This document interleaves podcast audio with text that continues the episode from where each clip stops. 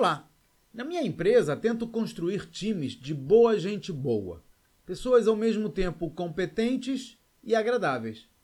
Mas alguns relacionamentos são sempre mais fáceis do que outros.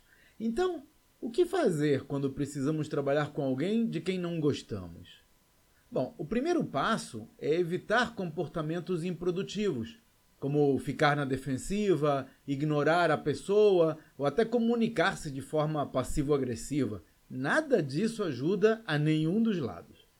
Em vez disso, eu tento identificar comportamentos que servirão tanto a mim quanto a outra pessoa. Às vezes, simplesmente me afasto educadamente das conversas improdutivas. Outras procuro confrontá-las, mas com respeito e em particular, para discutir um problema antes que ele apareça.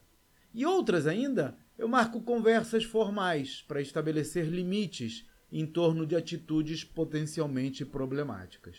Esse é um dos temas que eu vou abordar no desafio Empresa Vendável. Três dias inteiros dedicados a transformar o seu negócio numa máquina de lucratividade.